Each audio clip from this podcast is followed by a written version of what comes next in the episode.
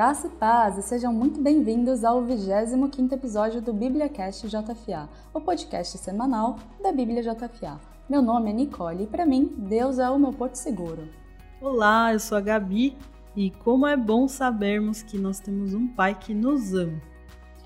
Antes de tudo, queremos agradecer imensamente a você que está aqui nos ouvindo, trabalhando, estudando ou até mesmo no seu momento de devocional. Seja lá onde for, sinta-se à vontade e venha refletir com a gente. Como já falamos nos episódios anteriores, aqui no, no podcast teremos bate-papos, entrevistas, comentários de textos, do blog e muito mais. O tema de hoje é Paternidade em Deus. Hoje nós vamos falar sobre a importância de ter a paternidade em Deus. Ele é um pai perfeito que traz segurança, que é compassivo e bondoso, como está escrito no versículo 13 do Salmo 103. Gostaria de começar com um questionamento para você ouvinte. Sua paternidade é bem resolvida?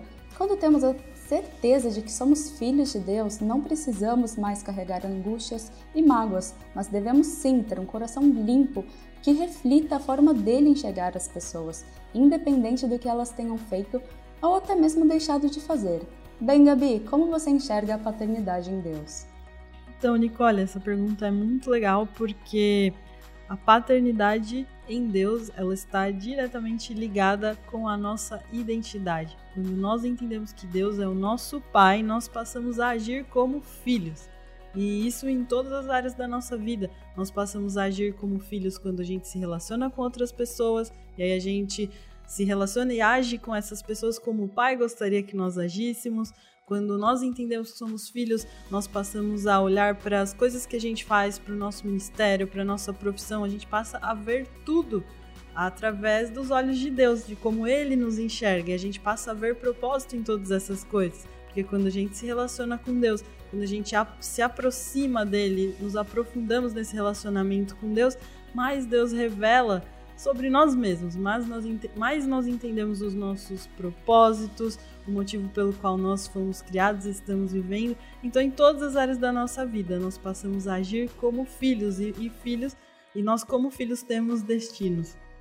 Com certeza, Gabi, em 1 João 3,1 está escrito: Vejam como é grande o amor do Pai por nós, pois ele nos chama de filhos, o que de fato somos. Mas quem pertence a este mundo não reconhece que somos filhos de Deus, porque não o conhece.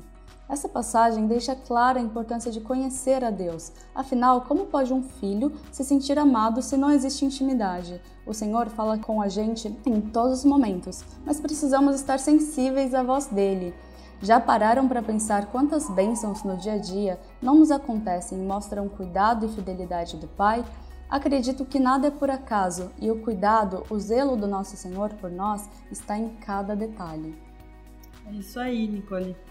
E além disso, muitas vezes a gente não se sente digno de sermos chamados filhos de Deus, mas o Pai ele está disposto a nos receber de braços abertos. E um bom exemplo disso é uma parábola muito conhecida da Bíblia, que é a parábola do filho pródigo, está lá em Lucas, capítulo 15, e essa passagem ela diz o seguinte: O pai, no entanto, disse aos servos: Depressa, tragam a melhor roupa da casa e vistam nele. Coloquem-lhe um anel no dedo e sandálias nos pés. Matem o novilho gordo, faremos um banquete e celebraremos, pois este meu filho estava morto e voltou à vida estava perdido e foi achado. E começaram a festejar. Nessa passagem, Deus se mostra um pai que perdoa e se alegra quando um filho volta para sua presença. É bem bacana essa, essa passagem do filho pródigo porque realmente ilustra essa questão da paternidade, né? Sim, Gabi, com certeza. Isso me faz pensar se Deus é capaz de nos perdoar, é necessário que a gente também libere perdão aos outros, sendo eles nossos pais, familiares ou amigos. Para isso, precisamos buscar um coração segundo de Deus.